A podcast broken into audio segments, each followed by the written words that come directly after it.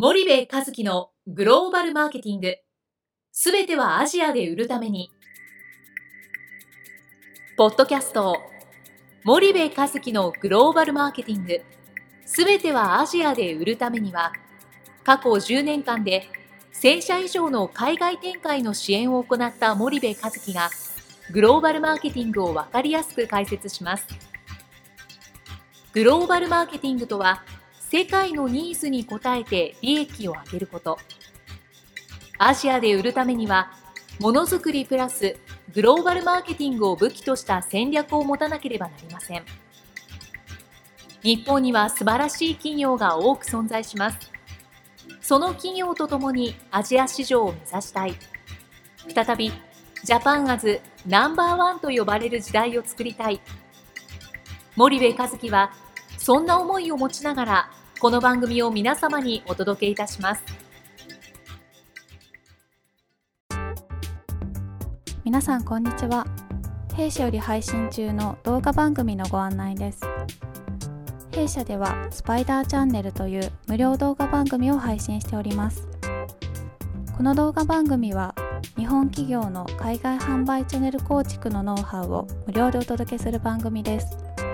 またグローバルビジネスに関するさまざまな情報もお伝えしています。毎週火曜日金曜日の週2回配信。iTunes 内ポッドキャストにてご覧いただけます。iTunes にて番組タイトル名スパイダーチャンネル。大文字で SPYDERCHANNEL と検索ください。自動で最新動画がお手元に届く購読手続きが行えます。ぜひご覧ください。こんにちは、ナビゲーターの東忠夫です。こんにちは、森部和樹です。じゃあ、あの前回に引き続き、はい、あの今月は南アフリカキャンペーンということで、はい、すごい南アフリカ続きで、引き続き、はい、旅の続きを、はい、お話ししたいと思いますけども、えーとまあ、前回、大使公邸に行きました、ね、という話でしたね。はい、でそこで、あのいろんな方と懇親をして南アフリカの現場の話をね、はい、いろんな企業の方から聞いて、はい、大使にもよくしていただいて、うん、えー、竹中先生を参加されて、はい、で次の日はね朝からねインベスティックバンクっていうところに、うん、えーと、タシミヤ・イシマルという先生を訪ねて行ってきましてね、このタシミヤ先生ギブスっていうプレトリア大学の大学院、うん。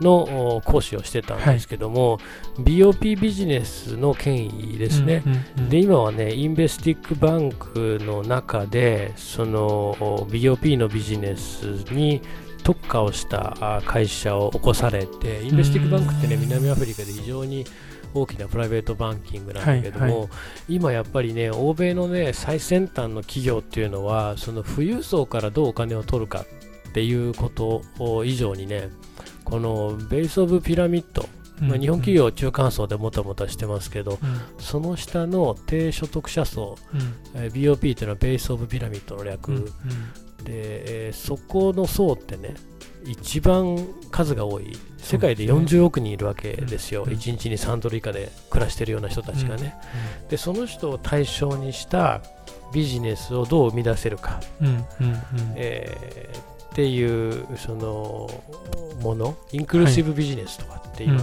こう言うんですけど、はい、そういうスタディをその田島先生のところで毎年受けていて、これがね、えー、1時間半ぐらいかな、ああってであの米倉先生と竹中先生と参加者と、みんなで聞きに行ったと。いうそんな授業だったんですけどね。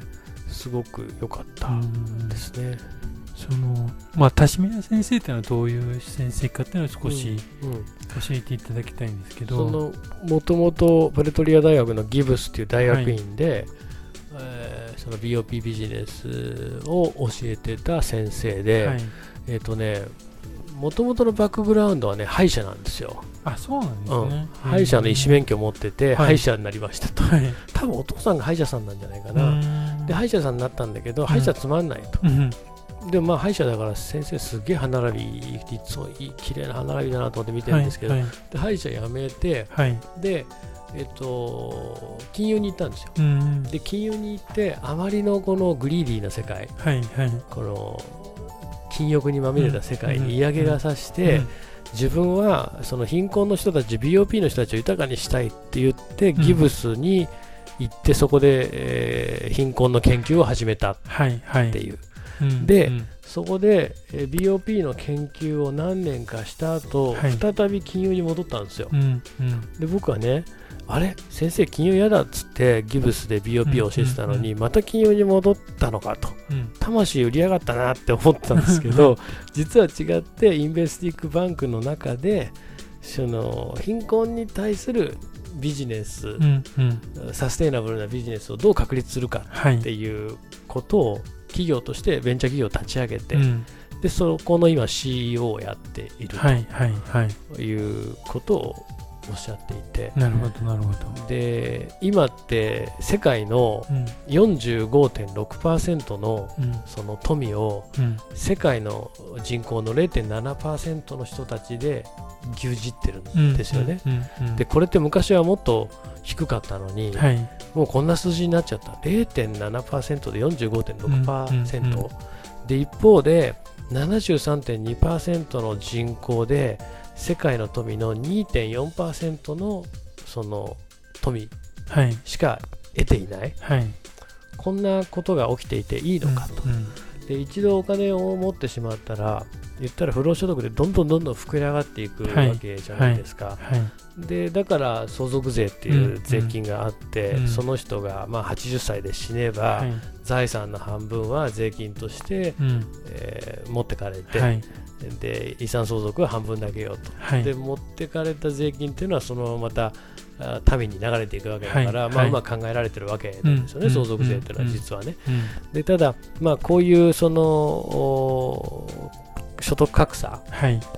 に問題意識を持っていて、うん。どうやっうん。てうん。これをこの遅らせるか、はい。もしくはどうやってこの73.2%のねあの人たちにより多くの富を分け与えられるかはい。っていう事業を今うんやっていて、でまあ、彼女の事業の話というよりかはそのインクルーシブビジネスについて、えーお話を聞いたと。でうんこの事業がめちゃめちゃ毎年評価高くて、まあ、あのすごく良かったうんですね、いろんな事例をね先生あの現場主義なんではい。いろんな事例をこう話されていて、はいはい。すごく良かったっていう声が多く聞かれました。うん。例えばどんな話をしたかちょっとかいつまんで。うーんとねあの例えばねアフリカでねはい。えーっとお例えば BOP って日本って散々から失敗してるわけですよ、うんいろんなああ官民で BOP やってるんですけど、うん。そもそも BOP って僕中小企業には向いてないと思っていて、うん。なぜならば多くの経営資源を必要としてるから、はい。はい。で大企業の BOP も結局自分たちの売りたいものを売りたい値段で中途半端な価格調整でみたいなことをやるから、なんか空回りしちゃって事前事業みたいになっちゃってて、貧乏な人たちに、えーなんかこうタダであげて、うん。えーそんなことしてるから社会貢献でしょ私たちの会社みたいなね。なんかそんな、はいはい。あー感じになっちゃってると。うん。ただ本来 BOP ビジネスっていうのは、ベースオブピラミッドの人たちを対象にして、永続的な収益を上げるはい。ことが彼らをその豊かにするっていうことなんで、これは決してチャリティーではないし事前事業でもないわけなんですよね。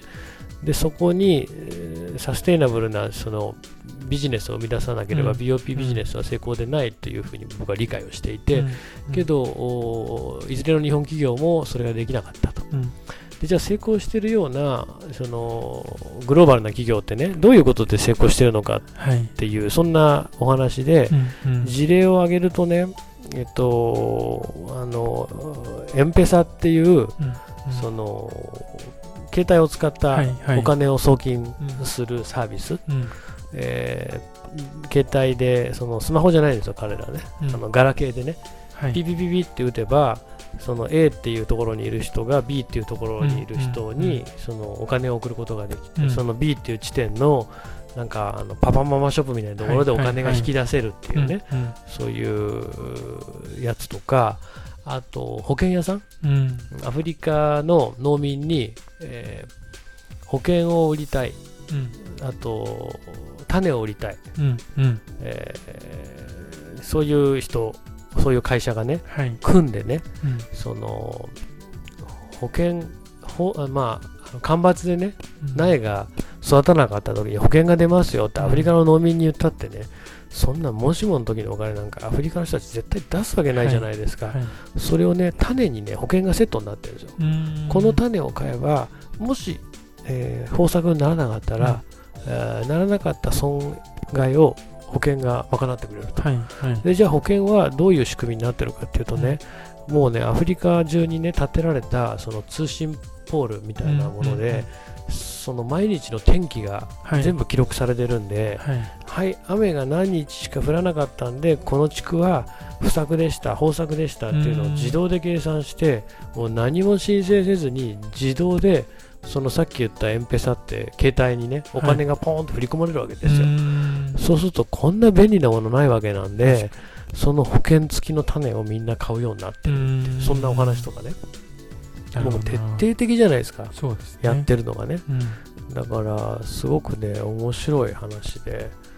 あのー、久々に1年ぶりにまた聞きましたけどね。すごい良かったですね。わ、はい、かりました。じゃあ森部さん今日はここまでにしたいと思います、はい、ありがとうございました。はいありがとうございました。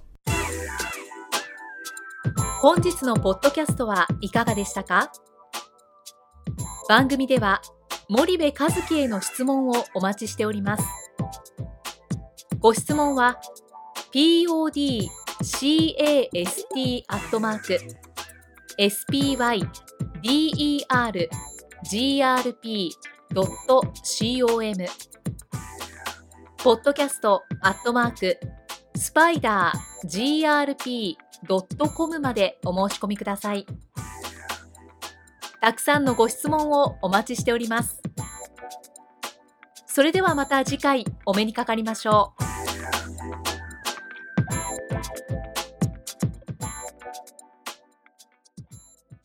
森部和樹のグローバルマーケティング。この番組はスパイダーグループの提供によりお送りしました。